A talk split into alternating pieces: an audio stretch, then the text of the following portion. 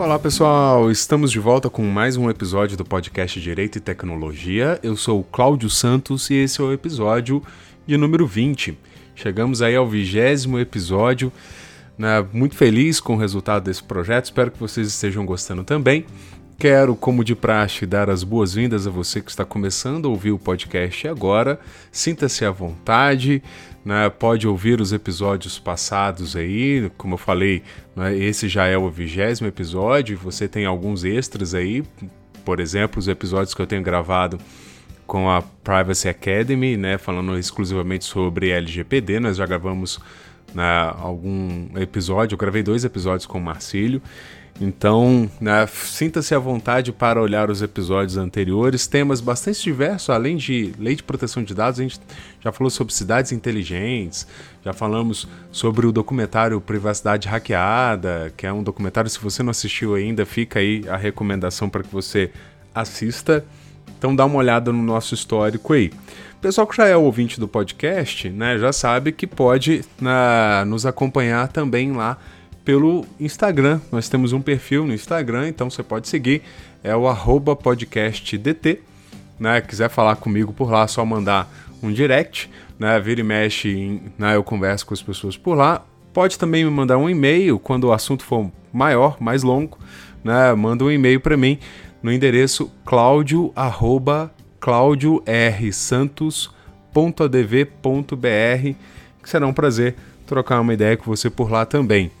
É, tenho divulgado também o meu perfil no Twitter, pessoal. Twitter, arroba R Santos. Esse sou eu lá no Twitter. Você pode me seguir lá também. É, pra gente. Lá até que eu nunca conversei com ninguém pelo Twitter, não, mas na, de vez em quando é, troca uma ou outra mensagem lá, mas bem menos do que acontece do que tem acontecido no Instagram e também pelo e-mail. Beleza, pessoal? Episódio de hoje muito bacana. Na, conversei né, com o Daniel Cocchieri falando sobre né, Bitcoin, falando sobre, na verdade, o mercado de criptoativos né, no Brasil e no mundo. O Daniel né, gravou comigo diretamente lá de Miami. É, agradecer, inclusive, mais uma vez o Daniel pela participação, né, por ter aceitado né, conversar com a gente aqui. Também quero mandar um abraço para João Paulo Freire. João Paulo, né, executivo de atendimento lá da NR7 Comunicação. João Paulo é que fez a indicação para mim aí do, né, do Daniel. Para falar a verdade, o João Paulo já é um parceiro aqui né, do podcast Direito e Tecnologia. Já gravei com algumas pessoas indicadas por ele. Valeu, João, valeu mesmo. Pessoal, é isso. Ah, vou ficando por aqui então, deixar vocês aí com o nosso papo de hoje, falando sobre criptoativos. Abraço! Olá pessoal, estamos começando mais um episódio então do podcast Direito e Tecnologia. Hoje eu estou aqui com Daniel Cucchieri. Daniel, muito bem-vindo, muito obrigado por aceitar o nosso convite aí de conversar conosco sobre um tema que é tão atual, né? Vamos falar sobre criptomoedas. Queria que você se apresentasse para o nosso público aí. É, bom dia, é, Cláudio. É, boa tarde também. Não sei a hora que o pessoal, boa noite, vai, vai escutar. É, mas muito obrigado pelo convite. E é um prazer estar aqui participando e, e, poder contribuir um pouco e falar um pouco desse assunto tão, tão novo aí para todo mundo. É, eu sou um dos fundadores da Bitcoin Trade. A, a, Bitcoin Trade é uma das maiores corretoras de criptomoedas do Brasil. É, eu cuido da parte de operações da, da, da corretora, então toda a parte de desenvolvimento de produto, é, áreas de marketing e atendimento é, estão ali sobre minha responsabilidade.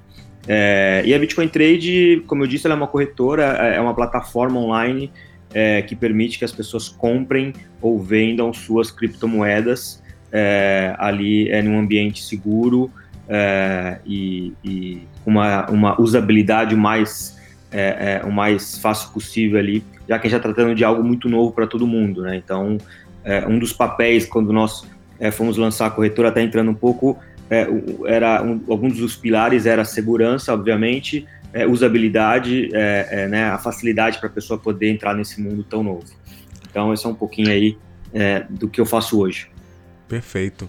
E aí, como você falou, né, Daniel, é uma coisa muito nova, né? Então eu queria que você começasse é, explicando pra gente um pouquinho sobre, sobre os criptoativos, né? Porque quando fala de criptoativo, tem muita gente que às vezes não associa. Aí você fala criptomoeda, o pessoal já pensa logo Bitcoin. Né, e acha que são sinônimos e, e, e, na verdade não é, né? É um gênero e aí você tem algumas espécies. Então eu queria que você explicasse um pouquinho pra gente o que, é um criptoativo né, e tecnologia que está por trás, enfim. Isso é. Assim, é, o que, que, seria, né? O, o, o Bitcoin é o primeiro, né? Foi a primeira criptomoeda é, é, criada. E aí, de, depois de alguns anos, começaram a surgir outras criptomoedas, até utilizando a, a, a mesma tecnologia como base, a mesma a base do Bitcoin como tecnologia.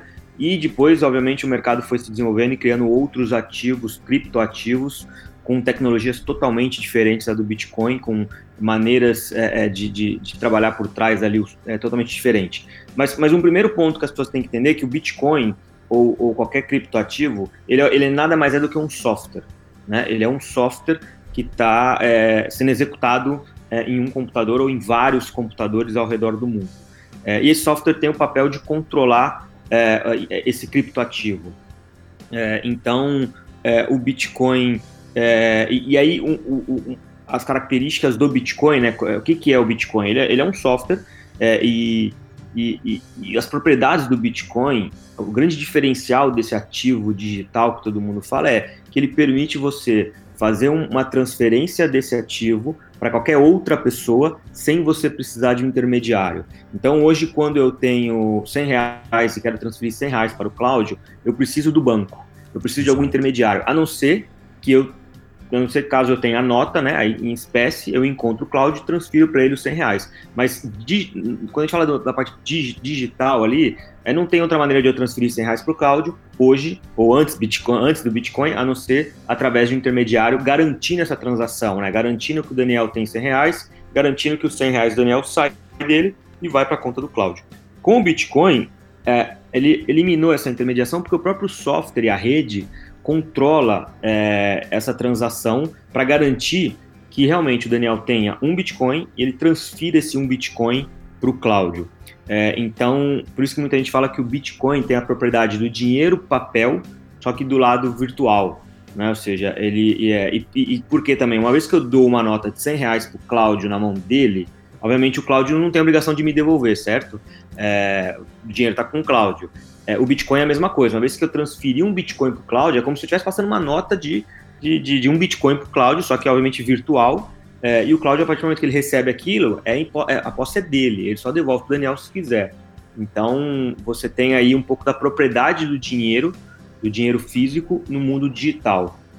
É, então, esse, esse, é um pouco do, do, dos diferenciais, assim, por que existe o Bitcoin, o, o que, que ele é diferente de, de, de, uma moeda fiat, por exemplo. Né? Tem outros, obviamente, outros atributos é, outras diferenças, mas uma das principais foi tirar é, esse intermediário do meio, é, que às vezes não é tão eficiente, né, Cláudio, em questão de tarifas que eles cobram, em questão de tempo de transferência, uma série de fatores aí, né?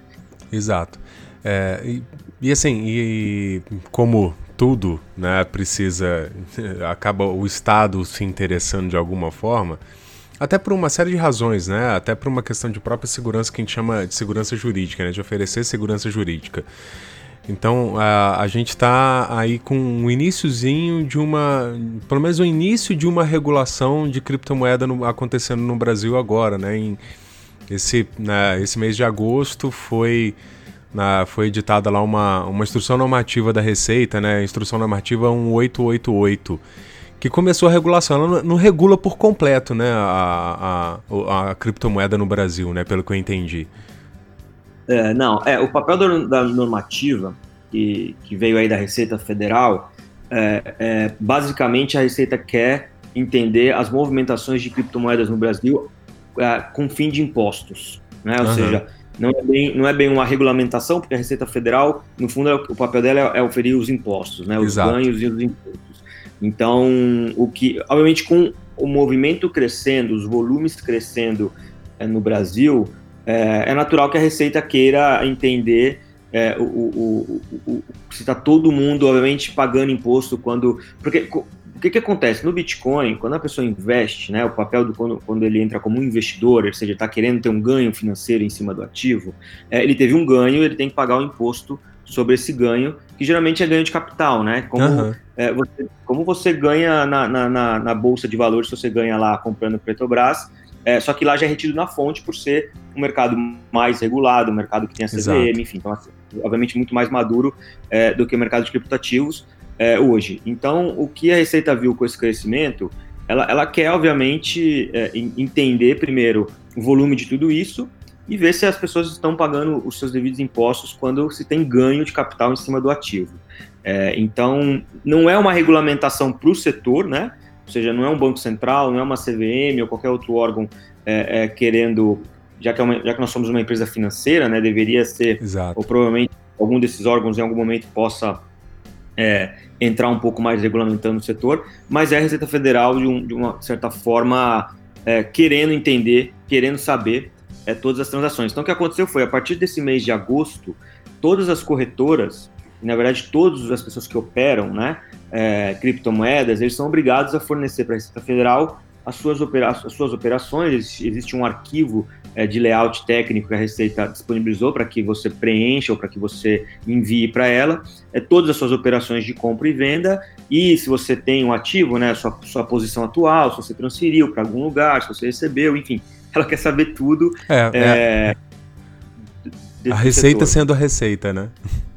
Exatamente, assim, é, é, é claro que é, eu acho assim, a gente não vai entrar no mérito aqui de pagar ou não imposto, obviamente, mas é, existe leis no país e elas precisam ser cumpridas, e você Exato. precisa pagar imposto naquilo que você ganha, é, é natural, isso não é só para criptomoedas, né, para todos os outros setores, você paga imposto sobre o seu salário, você paga imposto sobre os seus investimentos, enfim, é, então, obviamente, é, é a receita sendo receita, fazendo o papel dela. É Exato. É claro que alguns usuários talvez não gostem, mas a, a, é. a verdade é que você precisa se pagar o imposto, não tem para onde fugir, né? É, não tem. É, eu, eu, lembro que uns dois ou três anos atrás eu participei de algumas rodadas de discussão sobre criptomoeda. É, nós fizemos na faculdade que eu lecionava à época, fizemos na UAB em Petrópolis, na UAB aqui na cidade onde eu estou, né, que é Juiz de Fora, Minas Gerais, a gente discutindo na mesa tinha pessoal da área de direito tributário né, e, e, pessoas de outras áreas. Uma das coisas que a gente discutia muito, que eu acho que, que, eu acho que é, aí é que vem o papel do, do Brasil em algum momento realmente fazer uma regulamentação das criptomoedas, é definir qual é a natureza jurídica da criptomoeda. O que, que ela é para o direito? Ah, ela é um bem? ela é dinheiro, porque ela também não é dinheiro, ela não é considerada um, um dinheiro. Hoje ela está dentro dessa condição de ser um ativo, né? Um, um ativo é. financeiro, alguma coisa assim, mas será que no futuro vai vir alguma, alguma outra regulamentação?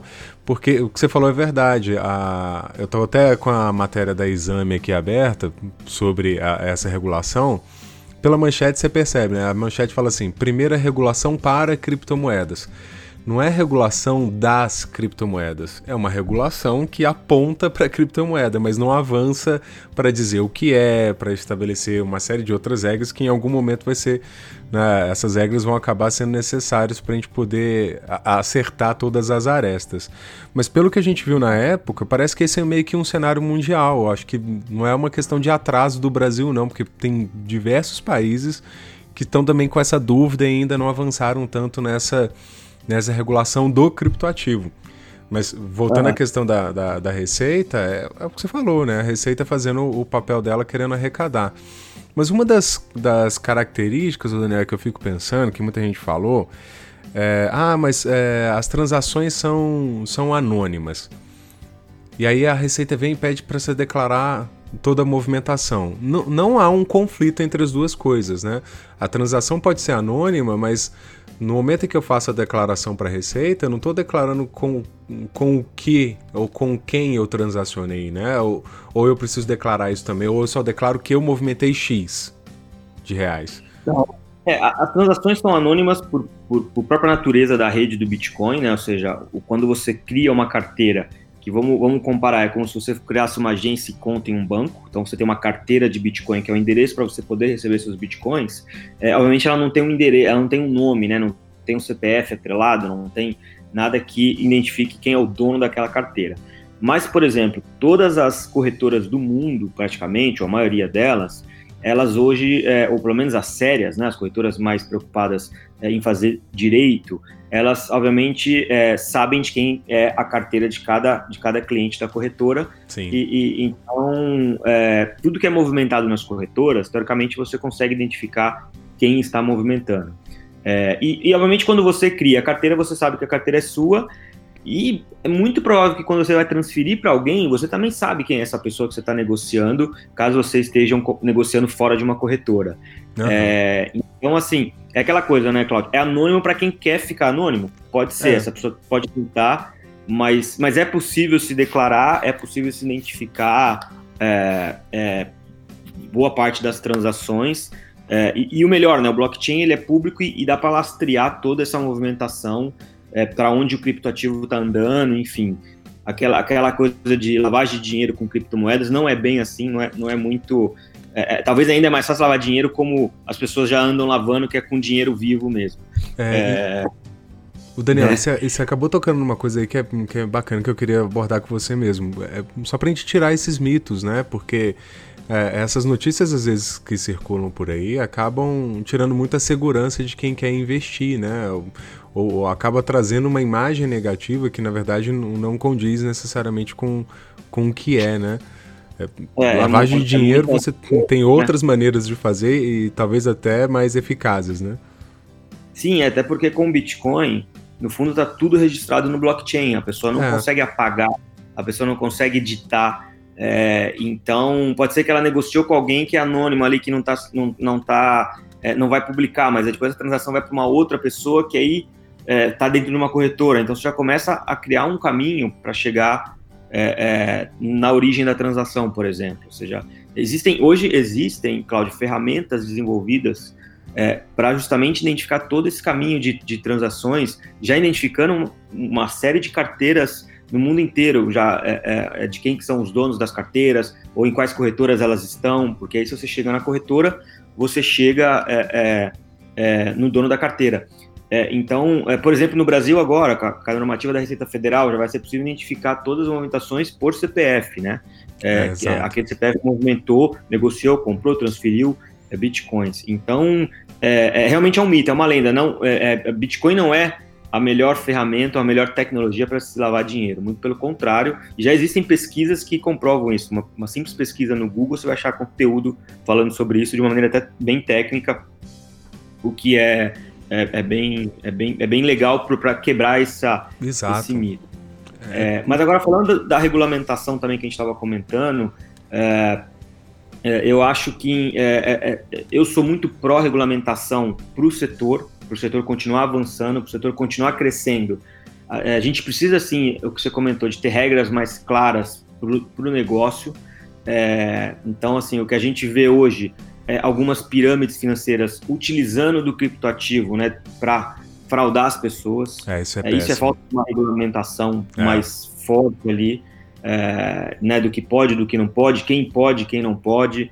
É, porque isso vai dar, obviamente, isso vai dar mais segurança para todo mundo que está envolvido no mercado, não só os empresários que estão investindo em, investindo em empresas para o setor de criptomoedas, mas também para aquelas pessoas que estão investindo no ativo, né? Exato. Saber que existe uma regulamentação que defende é, e que protege, porque infelizmente é, é, existem é, é, fraudadores aí, e, e, recentemente saiu alguns casos, e, e tem casos mais para trás também, de pessoas que utilizaram do criptoativo para enganar outras pessoas, prometendo rentabilidades é, malucas uhum. e, e, e, fraudando no final, é, criando no fundo um esquema de pirâmide financeira. Né? É, que, que, não é no, que não é novidade, né, Daniel? Que a pirâmide financeira eu acho que é um dos golpes mais antigos, um dos esquemas Exatamente. mais antigos que tem.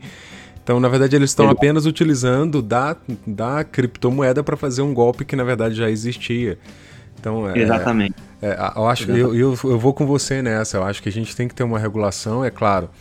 E, e eu tenho apostado muito em regulações na área de tecnologia, aonde é, o Congresso Nacional principalmente ele, ele parte para consulta pública, ele vai ouvir o mercado, ele vai ouvir especialistas, porque também evita um outro perigo que a gente tem, né, de, de regulações que às vezes podem surgir que não tem nem pé nem cabeça, não tem a menor viabilidade, na verdade, ao invés de, de de promover o, o, o, mercado, vai acabar segurando o mercado.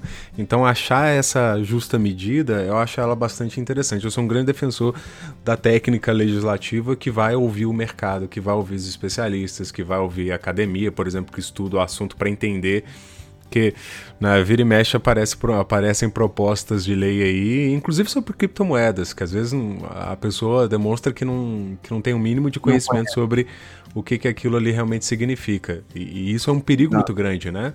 Vira uma, também não, uma é, regulação ruim, né? É, nós, temos que, nós temos que trabalhar, obviamente, todo, todos os players dos setores, é, em uma regulamentação pró-mercado, né, que ajude o mercado continuar avançando, que ajude a inovação continuar acontecendo. É, então, eu acho que é de uma maneira muito macro, né, Cláudio, para não talvez entrar em tantos detalhes ali, uhum. é, mas é uma regulamentação pró-mercado, que defenda é, que o mercado continue crescendo de uma maneira segura para todos que estão envolvidos. Exato. Eu acho que se tiver que é, é, realmente em algum momento existir uma regulamentação, é, é, nesse sentido. Nos Estados Unidos, por exemplo, já existem algumas regulamentações. A SEC já está é, também com, com, um pé muito dentro do mercado de criptoativos, é, com regulamentações para o setor continuar avançando, né?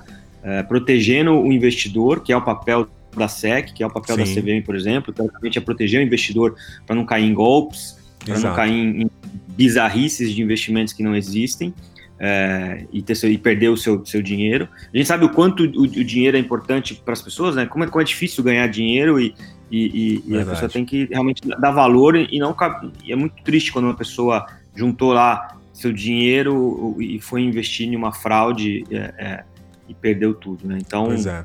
a é. regulamentação ela vai, ela, a gente tem que trabalhar em cima de uma regulamentação pró-mercado, né? Não estou falando nem, nem pró-empresas, mas pró-mercado, para que é, é, exato. Eu acho que o pensamento é esse. Investidores quanto os empresários, né? Exato. E aí a gente acabou, o Daniel, falando um pouquinho sobre riscos do, do investimento, é, num, num, sentido, né? Existe um risco de investimento e a pessoa talvez vai investir com quem não vai lhe dar a segurança necessária para fazer esse investimento, já que às vezes são investimentos de, de, de valores altos. É, mas queria falar um pouquinho com, com você a respeito, e aí já entrando bastante no que vocês fazem aí, é, Existem os riscos de investimento que são próprios, por exemplo, não sei se a gente pode fazer essa comparação, do, do risco de investimento na bolsa, né? Que são as variações da cotação do, do criptoativo, né? Isso. É, a, a, gente tem que separar duas coisas, Cláudio, dos riscos, né? Uma, existe o risco da volatilidade do ativo. Né? Então, assim, é, o Bitcoin e as criptomoedas, elas são muito voláteis em preço. Os preços são muito, digamos que agitados, né? Ele, ele pode cair 10% em um dia, subir 15 no outro, cair mais 5 no outro, subir mais 10, cair 20. Realmente o preço oscila muito, é, muito mais do que a bolsa. Então, do ponto de vista de oscilação do preço, é um investimento de realmente muito risco. Então, eu sempre comento que do ponto de vista de preço, né, da pessoa comprar, vender, querer é, é, é, se expor a esse investimento, é, é, importante algum, algum, alguns passos que são simples. Primeiro é usar um dinheiro que você pode perder, um dinheiro que você pode investir e perder, porque é um investimento de risco, né? É, então não vai usar o dinheiro que você usa no mês, no mês ali, não vai usar um dinheiro que você vai precisar para pagar uma conta no outro mês. Use um dinheiro, não importa, pode ser 100 reais, 500 reais. É aquela coisa, é muito, né? Eu, eu preciso comprar um Bitcoin que custa 40 mil reais. Não, é. você pode comprar 50 reais de um Bitcoin, você vai comprar uma fração do Bitcoin.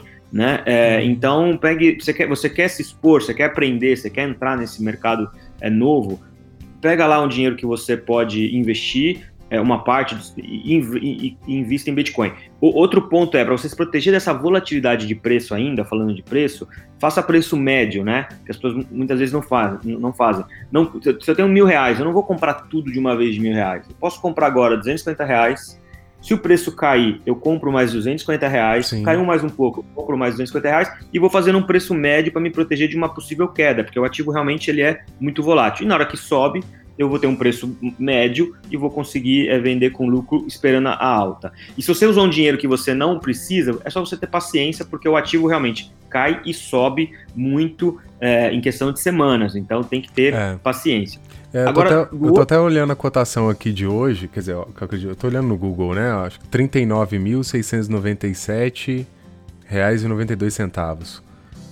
Um Bitcoin. Isso.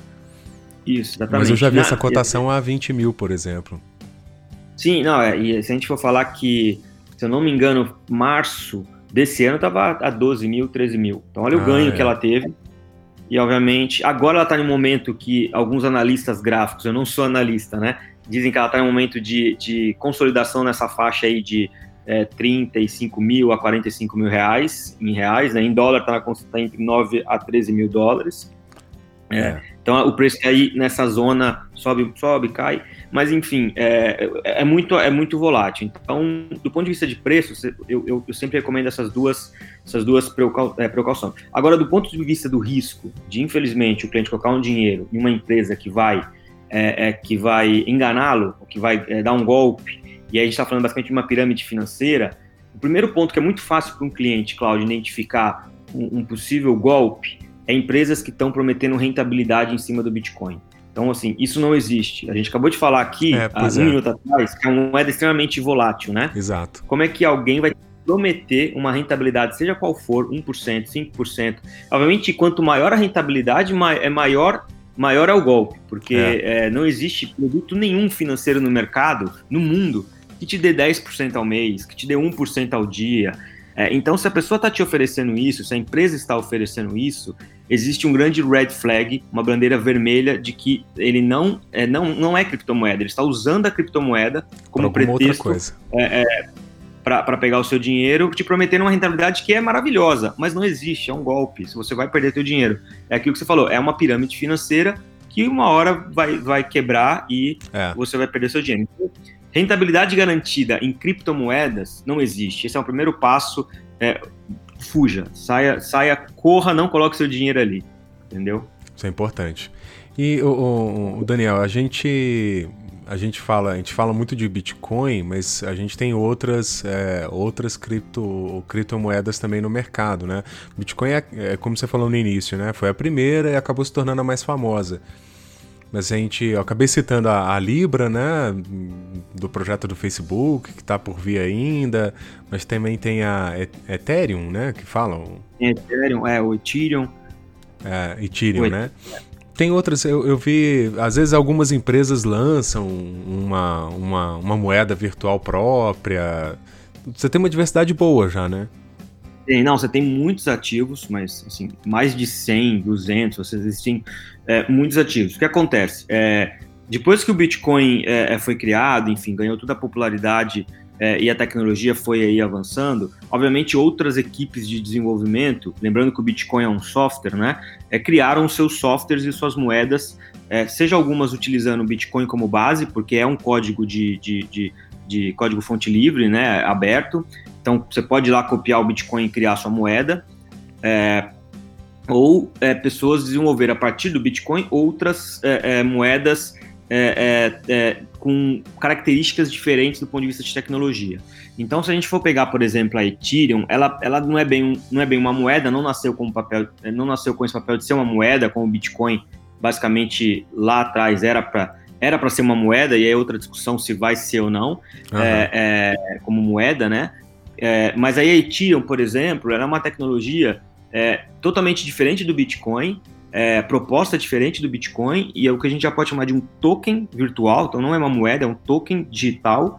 E, e, e, e do Ethereum, Cláudio, o interessante é que o Ethereum ele permite que você crie outros tokens em cima da tecnologia dele. Então é como se fosse Ethereum é o token Pi, mas a, te a tecnologia da Ethereum, o software, permite você criar o token do Cláudio, o token do Daniel, né? Então é o que você comentou, empresas criam tokens baseado na plataforma do Ethereum. E esses tokens, eles podem ter, obviamente, as empresas elas buscam criar um propósito para esse token, né? Porque Entendi. não adianta criar um token sem propósito nenhum, então, ou seja, não faz sentido.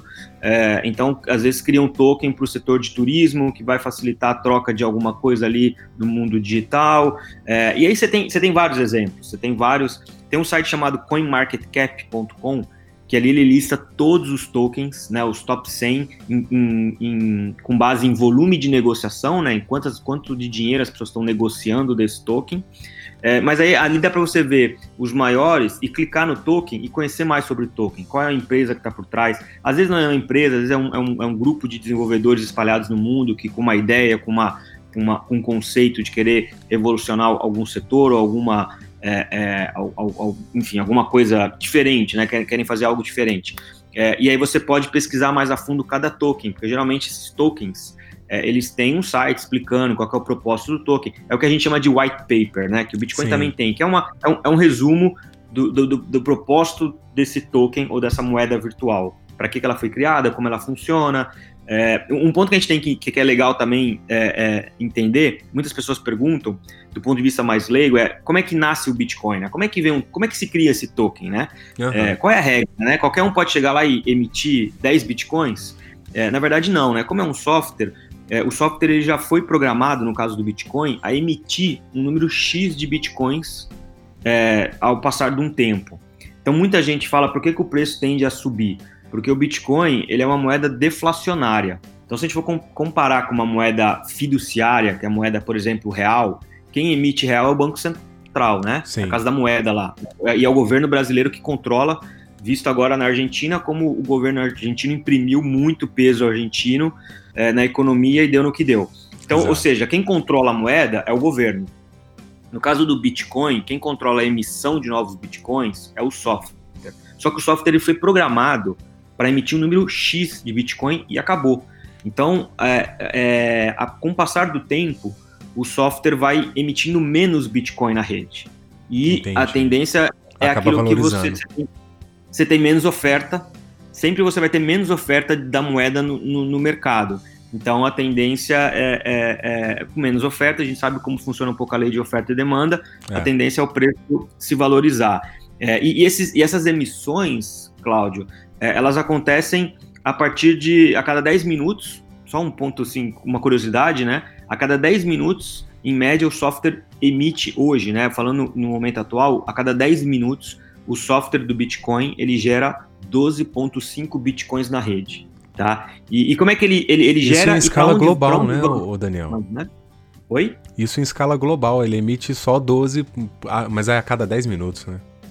É, a cada 10, a cada 10 minutos em média, né? Porque a cada, uhum. a cada bloco do blockchain, estamos é, entrando um pouco no ponto mais técnico, mas é. com, só com uma curiosidade, né? A cada 10, cada 10 minutos em média, um bloco é validado, Basicamente, o que tem nesse bloco são transações validadas de pessoas transferindo Bitcoin para lá e para cá, né? E, e, aí uma empresa tem que validar esse bloco, tem que ver se todas as transações que estão ali nesse bloco. Então vamos comparar com uma página de, de livro contábil, tem várias transações ali. Alguma empresa tem que olhar aquilo ali e validar se tudo que está ali é, é, é, é, verdadeiro, não tem nenhuma fraude.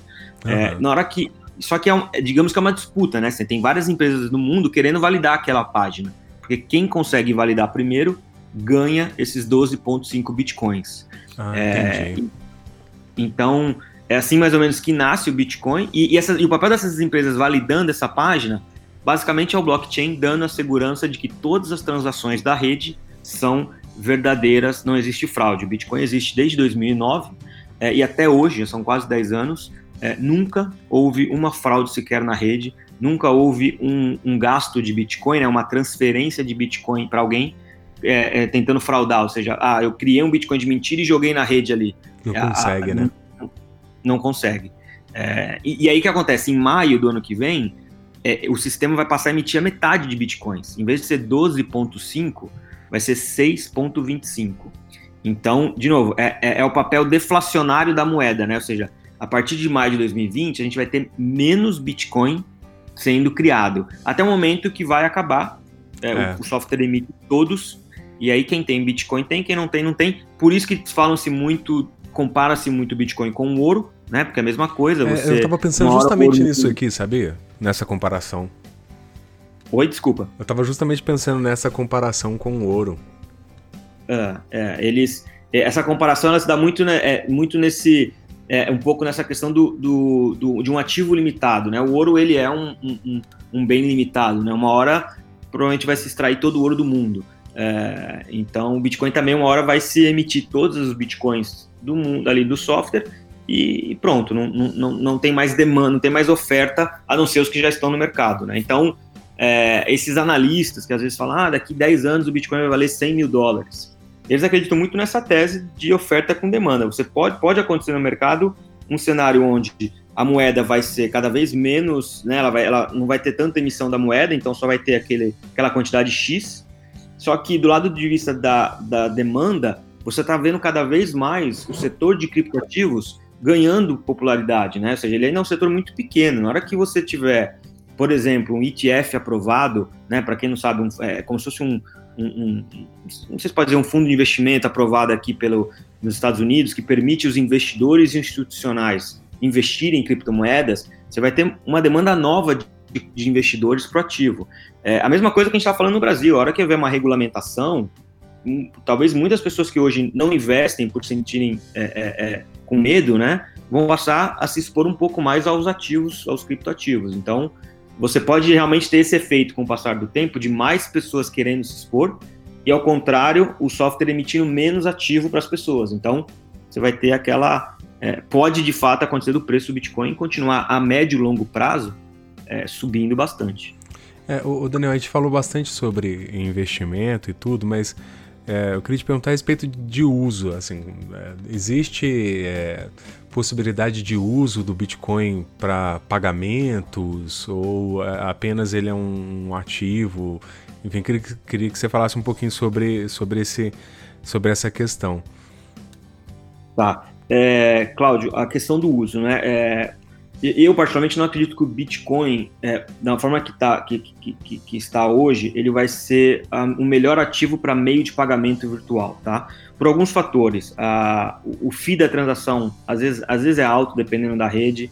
O tempo de confirmação da rede é, demora um pouco também, às vezes. Então, não dá para você ir fazer uma compra, esperar 10, 15 minutos para confirmar é é, essa transação. É. Pode, pode acontecer dos desenvolvedores, é, e já tem projetos dentro da própria rede do Bitcoin para melhorar isso? Pode, e aí pode ser que Bitcoin vire, é, é digamos que, um, um bom ativo para esse tipo de operação, para pagamento. Hoje existem tokens que é, trabalham melhor se você pegar a finalidade de pagamento, tá? então, agora o Bitcoin hoje, no ponto assim, o que, que as pessoas estão usando o Bitcoin hoje, né? Ou seja, os clientes da corretora Bitcoin Trade, para que, que eles estão se expondo ao Bitcoin, né? Qual é a finalidade? A gente tem algumas. A gente tem, obviamente, as pessoas que especulam em cima do preço, que estão querendo, obviamente, comprar o ativo mais barato e vender mais caro. Sim. Que, do meu ponto de vista, ainda é a maioria dos clientes, eles estão ali querendo especular o preço. É, acreditando nessas é, é em algumas, algumas coisas que eu falei, que o preço talvez tenha realmente uma tendência de subir, enfim.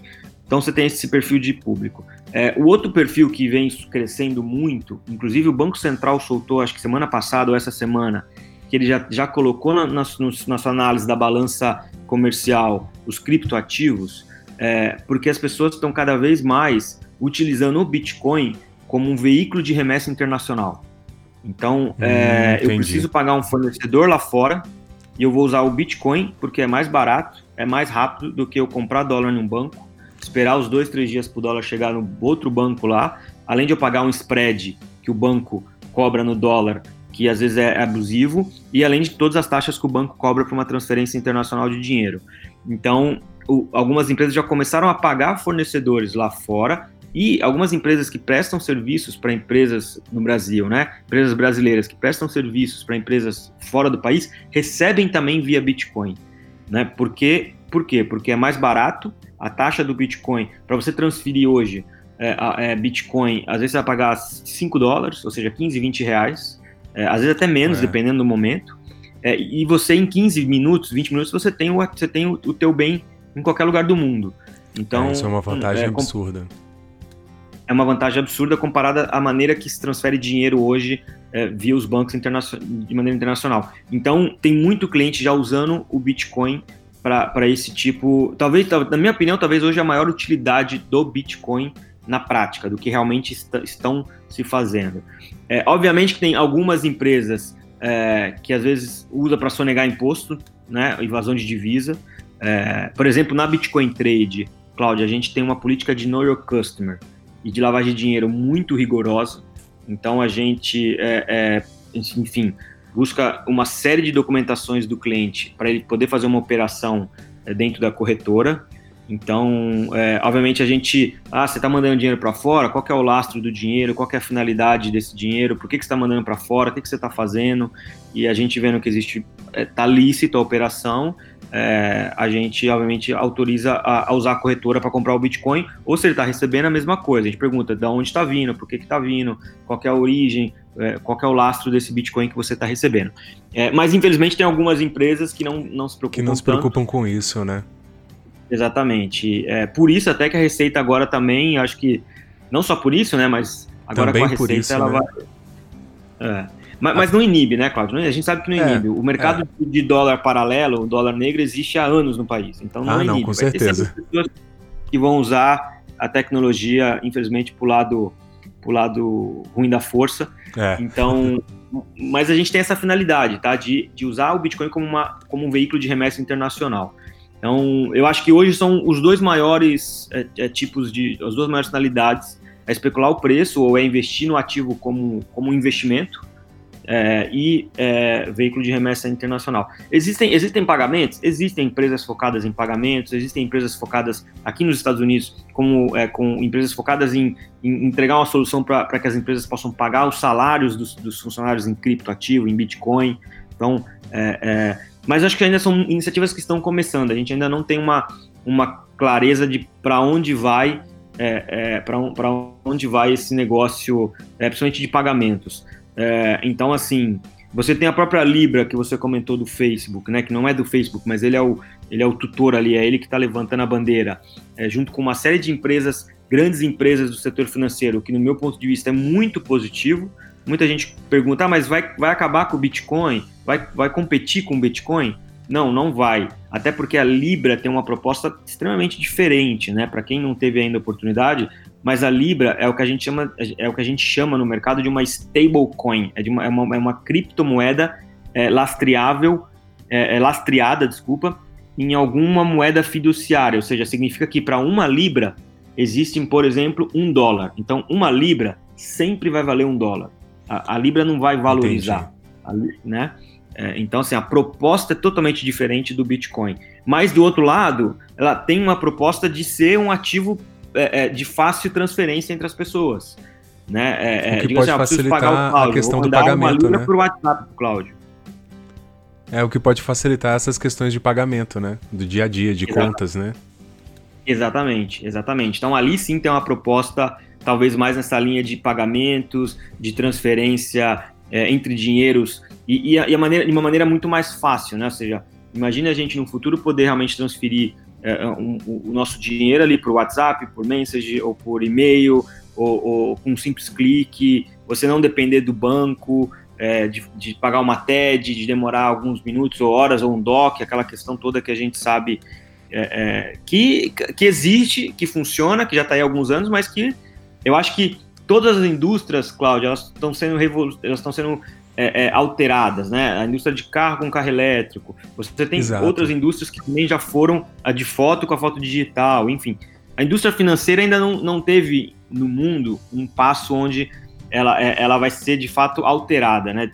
E eu acho que as criptomoedas pode ser que tenha esse papel de realmente mudar a maneira como nós lidamos com o dinheiro.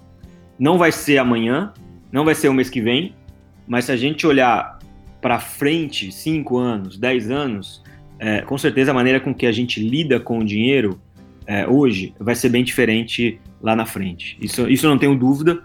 Agora, mas como vai ser? Aí eu não tenho bola de cristal, mas que é. ela, ela vem em um processo de, de, de desse setor de criptoativos, ela vem justamente para sacudir e mostrar como nós podemos ser mais eficazes ao lidar com o dinheiro, né? É, e assim, eu fico, tava ouvindo você falar, eu tava pensando na Tava pensando na, na revolução de pagamento digital que a China né, tem passado e tem, a, a, na verdade acaba influenciando outros mercados também. Se você associa essa revolução do pagamento digital com um criptoativo, você tem um cenário completamente diferente do que a gente tem hoje, né? Não, totalmente diferente. Tanto é que a preocupação dos grandes governos com os criptoativos é justamente essa: você tira é, aqui, eu não sou, tá? Eu não sou da linha de, de, de, utopia, de pensar que vai acabar o dinheiro, vai acabar o real, vai acabar o dólar, o Bitcoin vai substituir o dólar. Eu acho que não, tá? Eu não, eu não sou desse extremo. Mas com certeza, os criptoativos, o Bitcoin ou, ou os outros ali, eles vão ter um papel da maneira como os governos e o mundo é, é, é, é, lida com o dinheiro, né? lida com, com, com os câmbios, lida com, com todo esse, esse, esse que é extremamente complexo, não vai, de novo, não vai ser da noite para o dia, vai ter muitas discussões. E inicialmente, o que eu vejo no primeiro momento são os governos tentando segurar, porque eles também não sabem o que, que vai acontecer, né? Eles têm que entender todo esse, esse mundo. É, você vê, o Banco Central demorou quase dois anos, desde que o Bitcoin começou a, a, a sair na mídia, a, a dizer o seguinte: ó, vou começar a, a olhar as transferências de bitcoins para fora, na, vou colocar aqui esse número na minha balança comercial.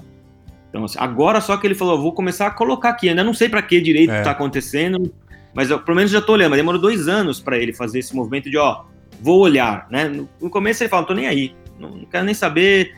Agora ele Deixa começou rolar. a ver, ó, é, essa, essa quantidade de dinheiro que está saindo para pessoas comprarem Bitcoin lá fora ou para pagar fornecedor lá fora, que não está saindo mais pelo, às vezes pelo um câmbio normal, ou até sai pelo um câmbio, mas volta por Bitcoin, enfim. É, o, o, Banco Central começou é, semana passada a falar que está olhando. Então, eu acho que os governos no mundo todo é, ainda estão. Já está rolando as discussões né, nos, nos grupos de. de, de, de é, acho que o próprio FMI já rolou algumas discussões sobre criptoativo, enfim. É, é, vai ter um impacto muito grande na maneira com que o dinheiro vai circular no mundo. E, e obviamente, isso vai trazer mu muito impacto para os governos para ver como é que a gente controla isso. Porque também, Claudio, não pode ficar descontrolado, né? É. Não, é, não é saudável para a economia mundial você perder um controle. Eu, então, assim, é, é, a gente tem que achar uma balança aí, um meio termo, né? Verdade. Como é que as pessoas podem é, transferir os seus. Porque no fundo o dinheiro é da pessoa, né? O dinheiro é, é. seu. Então você tem que ter a liberdade de transferir esse dinheiro é, para qualquer lugar do mundo, fácil, barato, rápido. Só que ao mesmo tempo tem que haver um controle, porque senão a gente pode se dar mal aí. É verdade. E acho que deu para notar, todo mundo né, percebeu que é um assunto que vai de interesse universal, vamos dizer assim, de, do, do, partindo dos estados, dos países, até chegar no cidadão comum, né? Porque na verdade todos são afetados, porque todo mundo usa dinheiro, né? Então, querendo ou não, há uma relação muito próxima entre, entre os criptoativos e, o, e a moeda, né? Apesar de uma, como, como você falou, e eu também acredito, não acho que uma vá substituir a outra, ou pelo menos não, não visualizo isso por agora, mas é, mas querendo ou não, eles estão próximos ali em algumas funções, né?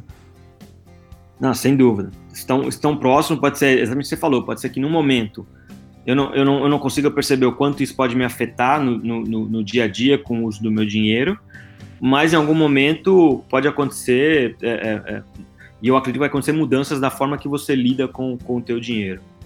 Tá, tá, enfim, a, a, gente tem que acompanhar né, é. o, o passo a passo e a evolução desse mercado, para onde vai. Eu acho que a gente, como, como, como, como player da indústria, tem um papel de entender e tentar. A gente tenta, a gente tenta educar muito o consumidor. Eu ainda vejo o Bitcoin, que eu comentei, o, o perfil, o público que está se expondo é, é, muito na linha de investimento, então não é ainda na linha de usar o, a criptomoeda como um dinheiro, substituir, o real pelo, pela criptomoeda. Ainda não, eu não estou vendo esse movimento.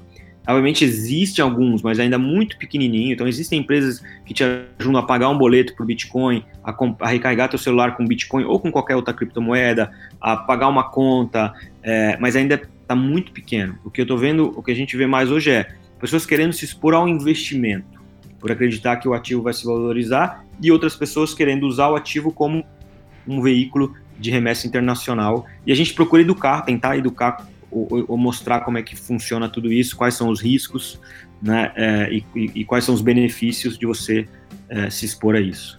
É, muito bem. O Daniel, você falou uma palavra-chave aí que se deixasse eu ficava mais umas meia hora conversando com você aqui, que é a respeito da educação financeira, que isso é um problema gravíssimo no Brasil, né? Nós não temos educação financeira para a população. E aí, pelo menos se a gente conseguir educar na, em, em, pelo menos em alguns né, segmentos, em, pelo menos para que as pessoas entendam melhor sobre o assunto que a gente está discutindo aqui hoje, já vai ser, já vai ser ótimo. E quem sabe daqui a um ano a gente volta a gravar de novo, que pode ser que em um ano esse cenário tenha algumas modificações, né? Eu tenho certeza que, que terão. é. Eu tenho certeza que remarca agora... e volta a falar para fazer o, o, né, o retrospecto. O que, que aconteceu nesse um ano aí na, no mercado de, de, de criptoativo para a gente fazer uma atualização da nossa conversa aqui. Ô Daniel, a gente está chegando ao fim. Eu queria muito te agradecer, né, pelo, né, por mais uma vez por ter aceitado o nosso convite. A conversa foi ótima, acho que deu para esclarecer muita coisa. Já indicamos alguns caminhos, né? Você já indicou alguns caminhos aí para o pessoal estudar, conhecer um pouquinho mais né, sobre os criptoativos. Na, pode entrar no próprio, na própria página de vocês, né? Da Bitcoin Trade, que lá também vai ter mais informações sobre isso, né? Sim, a, a, a, pessoa que queira conhecer um pouquinho mais, queira se expor, eu acho que é, é, é interessante você é, é, entender essa mudança toda, de novo, da maneira que talvez no futuro a gente vai lidar com o dinheiro.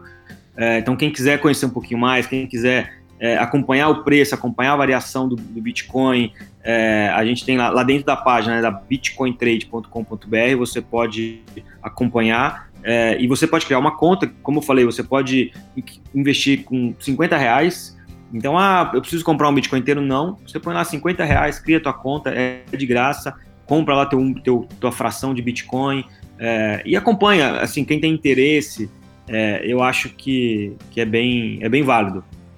Muito então, bem. E a gente vai ter bastante material. A gente tem nosso blog que tem muito conteúdo legal, que é o blog.bitcointrade.com.br. Tem todo, toda semana tem dois artigos novos, sempre com essa linha de educar, de mostrar é, é, discutir vários temas sobre criptomoedas ou criptoativos em geral. Então, é, tem muito conteúdo, Cláudio. As pessoas têm que, é o que você falou, buscar esse conteúdo, né? Todo Exato. mundo quer, às vezes, as coisas, coisa fácil e aí, infelizmente, acaba caindo nos golpes. Então, tem pois que é. também fazer um pouco o, o, papel de casa ali, o dever de casa, de entender é, no, que, no, que, no que está se. o que, o que você está fazendo, né? É, afinal de contas, às vezes trabalhou tanto para juntar o dinheiro, né? Vai jogar num, né, num, numa pirâmide dessa aí e acaba tomando um prejuízo muito grande. É. É, e, e a gente não está falando, Claudio, desculpa, de, de, você ser um expert em Bitcoin. Você não precisa ser um expert, você não precisa gastar horas e horas. Mas você precisa fazer um mínimo, né? Você tem que é, entender, ler um artigo, às vezes, de, de 15 minutos, já te dá uma, uma clareada sobre o que é, quais são os riscos, quais são os benefícios, né? Escutar um podcast desse que você deu a oportunidade aí também, então é, é pouco, a pessoa não precisa in, entrar no mundo e ficar ali bitolada, porque realmente às vezes não tem tempo, mas é fazer o mínimo antes de colocar o que você falou, seu dinheiro que é tão difícil juntar, guardar em qualquer lugar, né? Com certeza. Daniel, mais uma vez então, obrigado. Né, esperamos Eu... aí, daqui a um ano a gente volta a falar de novo e atualizar o pessoal aí com relação ao mercado do, do Bitcoin e da criptomoeda. Eu agradeço o convite, foi um enorme prazer, espero ter contribuído e Vai ser um prazer também daqui a um ano voltar a falar com você, Cláudio. Beleza, valeu. Muito bem, pessoal. Vocês ouviram aí o meu papo com o Daniel Cocchieri. Cara, fantástico, a conversa foi incrível. Ah, e como a gente falou aí durante o nosso papo, nós voltaremos daqui a um tempo né, sobre esse, né, para falar sobre esse assunto, tendo em vista que ainda há muita coisa para acontecer envolvendo não somente os criptoativos, mas também blockchain, a gente tem uma série de coisas para acontecer e quem sabe daqui a um ano o cenário vai ser bem diferente do que nós temos hoje. Beleza? Pessoal, ficamos por aqui então com mais esse episódio do podcast Direito e Tecnologia. Para vocês um grande abraço e até a próxima.